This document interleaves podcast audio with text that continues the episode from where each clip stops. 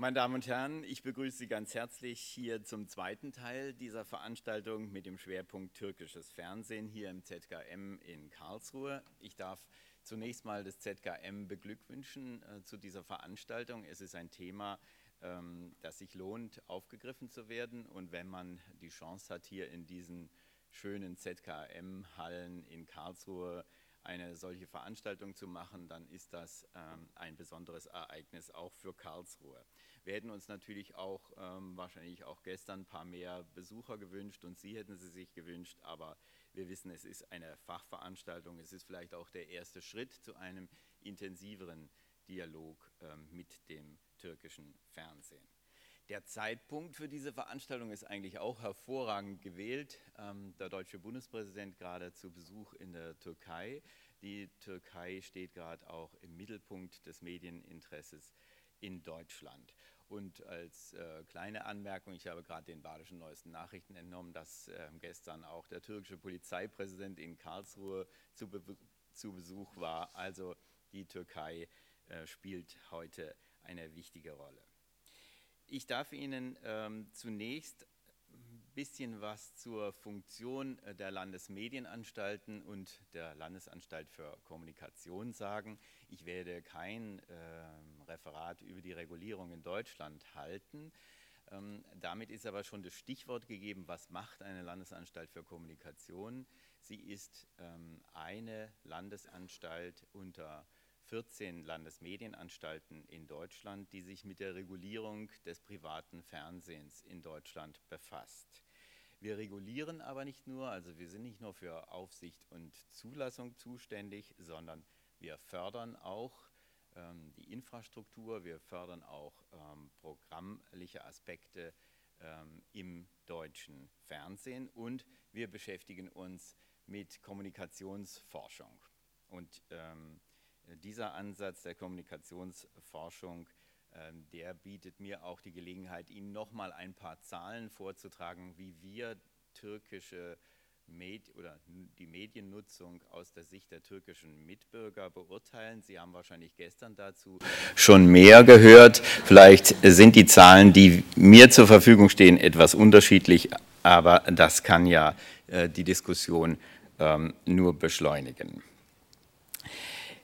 Heute sollen also die Chancen äh, des türkischen Fernsehens äh, für die Wirtschaft ausgelotet werden. Angekündigt sind dazu Präsentationen der großen türkischen Fernsehsender, äh, auf die wir uns freuen. Bevor auch Herr Axel Weisheit, Direktor der Baden-Württembergischen Bank, seine Keynote sprechen wird, will ich Ihnen jetzt einige Daten zum Medienkonsum der türkischen Migranten in Deutschland beisteuern. Insgesamt lässt sich feststellen, dass die in Deutschland lebenden Menschen türkischer Herkunft einen deutlich geringeren Medienkonsum aufweisen als die deutschsprachige Bevölkerung. Aber Ausnahmen dabei bilden die Fernsehangebote. Der geringere Medienkonsum im Durchschnitt liegt vor allem daran, dass die türkischen Mitbürger weniger Zeitung lesen und weniger Radio hören als vergleichsweise die deutsche Bevölkerung. Die Zahlen beim Radio haben mich zugegebenermaßen etwas gewundert. Beim Radio zeigt eine ARD-ZDF-Studie, während drei von vier Migranten polnischer Herkunft täglich das Radio anschalten, sind es bei den türkischen Migranten nur 22 Prozent.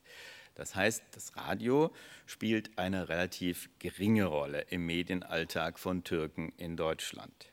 Das zeigt sich auch anhand der Zahl der Radiogeräte. In vier von zehn Haushalten türkischer Migranten steht überhaupt kein Radio. Letztlich spielt vielleicht auch die bei Migranten oftmals größeren Haushalte eine Rolle, denn es gibt Vergleichsdaten auch zur deutschen Bevölkerung, dass die Radionutzung sinkt, je mehr Personen in einem Haushalt leben. Die Anzahl der türkischsprachigen Radiosender, die über UKW zu empfangen sind, ist in Deutschland auch begrenzt. Wir haben hier in Baden-Württemberg etwa im Rhein-Neckar-Raum und in Stuttgart mit Metropol FM einen rein türkischsprachigen Sender on Air. Wie sieht es nun mit der Fernsehnutzung aus? Lassen Sie uns zunächst in die Türkei blicken. Hier ist das Fernsehen aus dem Alltag ebenso wenig wie bei uns wegzudenken. Aber die Zahlen sind ähm, erstaunlich. 97 Prozent der 70,6 Millionen Türken sehen täglich fern. So eine Erhebung von Lilberg Research International aus dem Jahr 2009. 97 Prozent, das ist eine gute Zahl. Im Durchschnitt läuft der Fernseher hier 3,8 Stunden täglich. In Deutschland sind es 3,7 Stunden. Wie in allen anderen Industrienationen nutzen die Jüngeren Fernsehen weniger als die Älteren. Die Älteren kommen im Durchschnitt in der Türkei auf 4,5 Stunden am Tag. Auch in Deutschland ist mit etwa 90 Prozent die Fernsehnutzung der türkischen Mitbürger sehr hoch.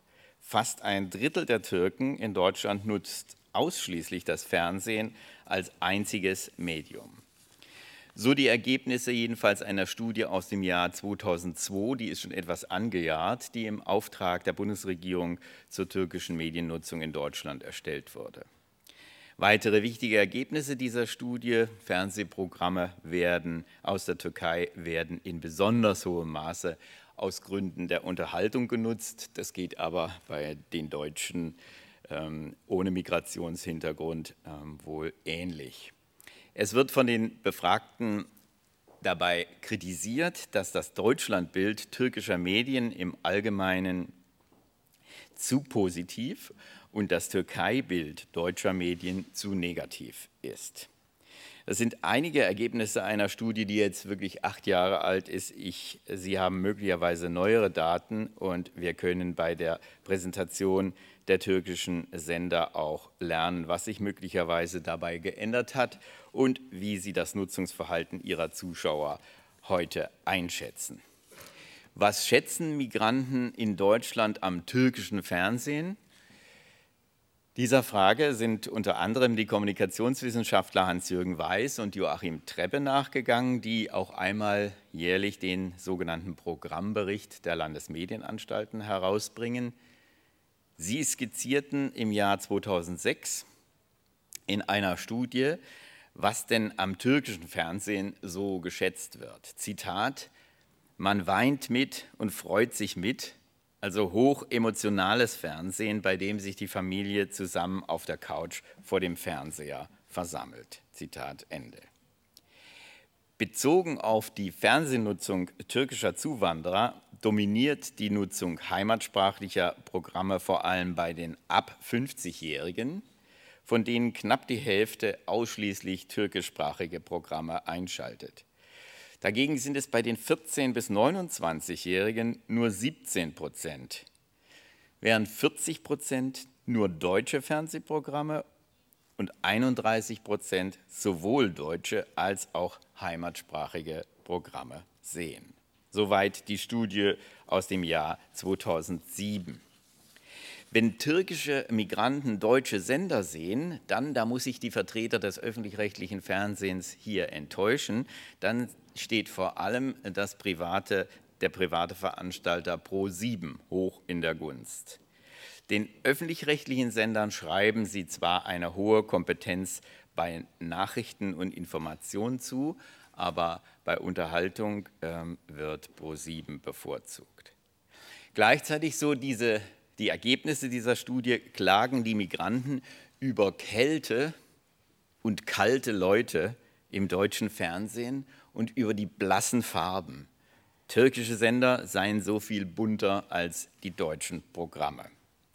Nicht viel anfangen können türkische Zuschauer mit deutschen Serien. Ihre Inhalte erscheinen ihnen eher fremd. Insgesamt haben sie den Eindruck, die deutschen Programme seien eher sachlich und distanziert. Ob das jetzt heute auch noch wirklich so stimmt, wage ich ja beim Ansehen von privaten Unterhaltungsserien im äh, privaten Fernsehprogramm zu bezweifeln.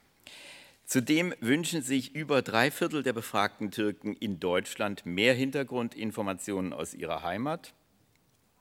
Auch diese Studie dokumentiert im Übrigen die Einschätzung, dass das Türkei-Bild im deutschen Fernsehen oftmals zu negativ erscheint. Man kann es zusammenfassen darin, dass fast drei Viertel der Befragten dieser Meinung waren und Zitat, man solle nicht nur Dönerbudenbesitzer mit gegelten Haaren und Goldkettchen zeigen, sondern eben auch einmal einen türkischen Rechtsanwalt. So eine Aussage aus dieser Studie.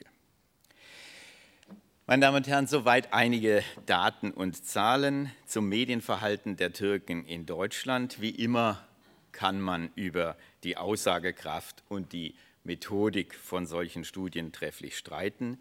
Sie werden heute vielleicht auch noch andere Einschätzungen kennenlernen, vor allem aber viele neue Fakten über türkisches Fernsehen und seinen Einfluss auf die Wirtschaft und die Chancen für die Wirtschaft. Ein spannendes Thema, auch ein wichtiges Thema. Insofern wünsche ich Ihnen allen einen informativen und erkenntnisreichen Tag mit vielen neuen Impulsen. Und ich glaube, jetzt freuen wir uns auf die Keynote von Axel Weisheit, Direktor der Baden-Württembergischen Bank. Vielen Dank.